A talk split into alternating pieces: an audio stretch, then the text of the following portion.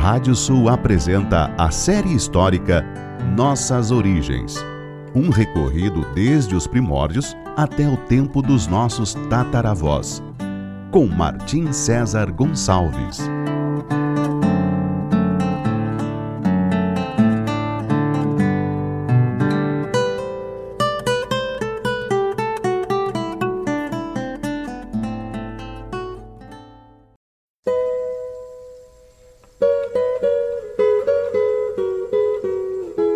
Série histórica Nossas Origens da savana africana até a pampa ameríndia. Capítulo de hoje: As batalhas finais por Al Andaluz. Enquanto os templários auxiliavam o rei Afonso Henriques em sua luta pela criação e independência de Portugal e Saladino reconquistava Jerusalém para os muçulmanos, Al-Andalus via a mudança de domínio de uma seita fundamentalista, a dos Almorávidas, para outra seita de mouros norte-africanos do Maghreb, os Almohades, que seguiam rigidamente os preceitos de sua religião islâmica. Os tempos de exuberante cultura e de saberes clássicos e árabes de Al-Andalus na época do Califado de Córdoba, ou mesmo dos reinos de Taifa, haviam terminado para nunca mais retornar. A partir da década de 1110, os berberes almorávidas, que haviam surgido no Saara e em 1086 tinham chegado à Ibéria, foram perdendo sua coesão, sendo fustigados por reis cristãos como Afonso Henriques de Portugal e Alfonso I de Aragão. Este último foi apelidado de o Batalhador por passar todo o seu reino lutando para expandir seu domínio contra os muçulmanos andaluzes. O incansável rei aragonês conquistaria a importante praça de Saragoça, diminuindo a influência islâmica sobre o leste e o nordeste da Ibéria. Na crônica de São Juan de la Penha, do século XIV, está escrito: Chamavam-no Dom Alfonso Batalhador, porque na Espanha não houve tão bom cavaleiro como ele, que tivesse vencido 29 batalhas. A partir de 1147, os almohades, em árabe significando aqueles que reconhecem a unidade de Deus, oriundos do Marrocos conquistariam Al-Andalus, substituindo os Almorávidas. Em 1170, eles transfeririam a capital de seu império norte-africano e ibérico de Marrakech, na África, para Sevilha, na Andaluzia a intolerância desse governo fundamentalista, avesso a qualquer forma de expressão cultural alheia à sua religião e que perseguiria os adeptos das demais, levaria à fuga de muitos judeus e cristãos para Portugal, Castela e Aragão. Processo esse que já começara com a rigidez dos senhores anteriores, os almorávidas. Pela primeira vez em séculos, a maior parte do saber científico cruzaria a fronteira e se reuniria do lado cristão dos limites variáveis da Andaluzia. Surgiria até mesmo uma lendária escola de tradutores de Toledo, cidade onde as obras seriam traduzidas para as línguas europeias. Os almorávidas haviam ficado em torno de seis décadas comandando Al-Andalus. Tinham invadido a região como uma reação logo após a conquista de Toledo pelos cristãos e haviam lutado contra Eucídio Campeador e o rei Alfonso VI de León. No princípio, seguiam rígidas normas islâmicas, mas depois começaram uma lenta abertura, influenciados pela esplendorosa cultura árabe andaluz.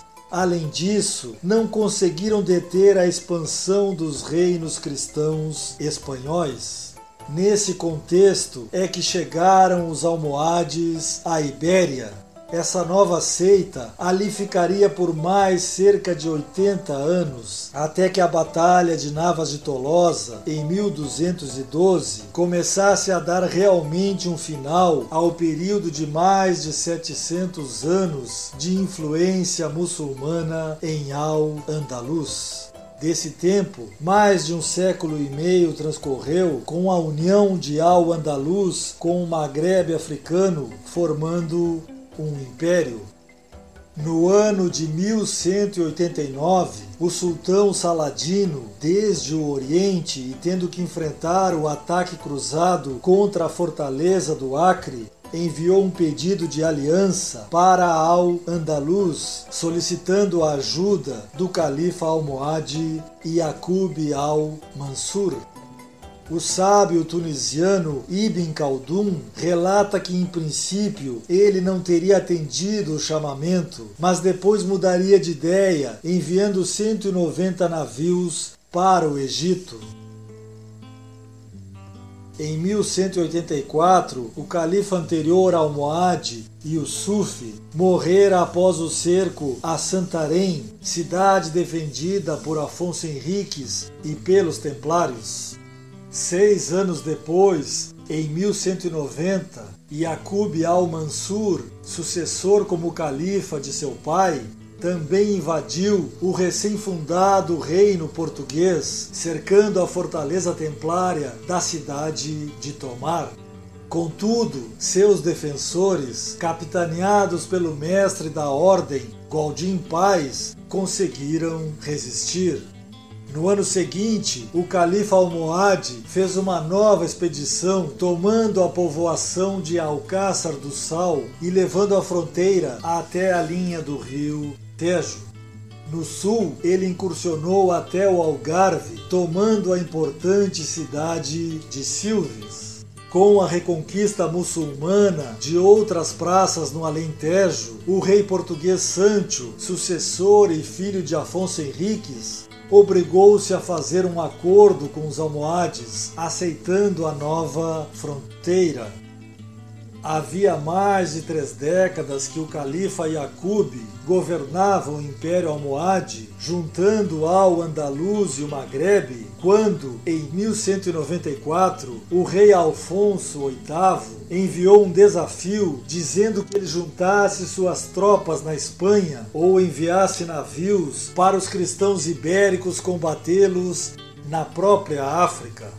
O califa teria respondido estas são as palavras que pronunciou Alá, o Todo-Poderoso. Me lançarei sobre eles e vou convertê-los em pó, servindo-me de exércitos como não viram outros, e de cuja força não poderão se esquivar.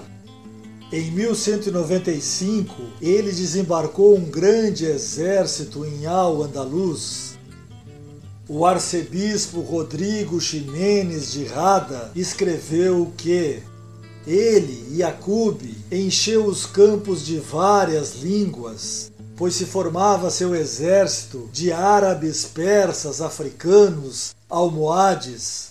Seu exército era inumerável e como a areia do mar era a multidão. No outro lado, além de Castela, estavam os exércitos de León, Navarra e Aragão, bem como as ordens militares, as de Santiago, de Alcântara e de Calatrava, todas fundadas nas décadas anteriores. Junto ao castelo de Alarcos, perto da atual Ciudad Real, travou-se a batalha. Foi uma vitória incontestável do último grande califa andaluz.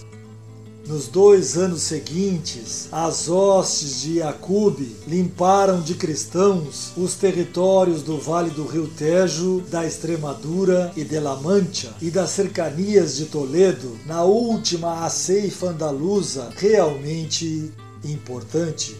Em 1199, o califa Yaqub faleceu e seu posto passou para Muhammad al-Nasser, cujo apelido era Miramolim, que em árabe significa comandante dos fiéis.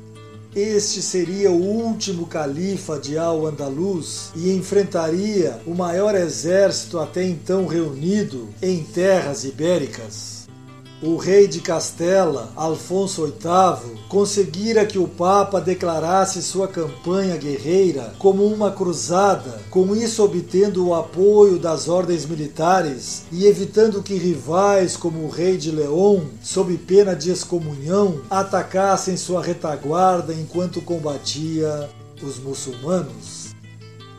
Muitas forças que partiriam para mais uma cruzada se uniram aos reinos cristãos ibéricos e às ordens militares. Castela, Navarra, Aragão e Portugal, além de cruzados de todas as partes da Europa, juntaram seus exércitos contra as forças almorávidas em Navas de Tolosa, na atual província de Jaén, no ano de 1212. O exército islâmico não esperava enfrentar hostes tão numerosas. A vitória cristã foi tão contundente que nunca mais os muçulmanos da Espanha influiriam nos destinos da região. Nos próximos anos de islâmico, só restaria o reino de Granada, ilhado e pagando tributos a Castela. Após a decisiva Batalha de Navas de Tolosa, o rei Alfonso VIII de Castela, exultante, enviou uma carta ao Papa relatando o ocorrido.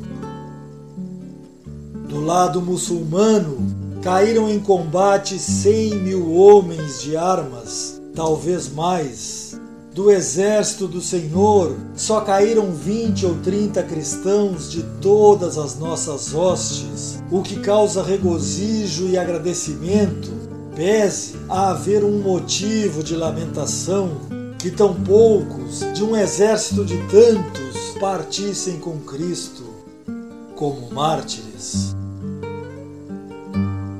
No próximo capítulo falaremos sobre o final das cruzadas no Oriente. Até lá!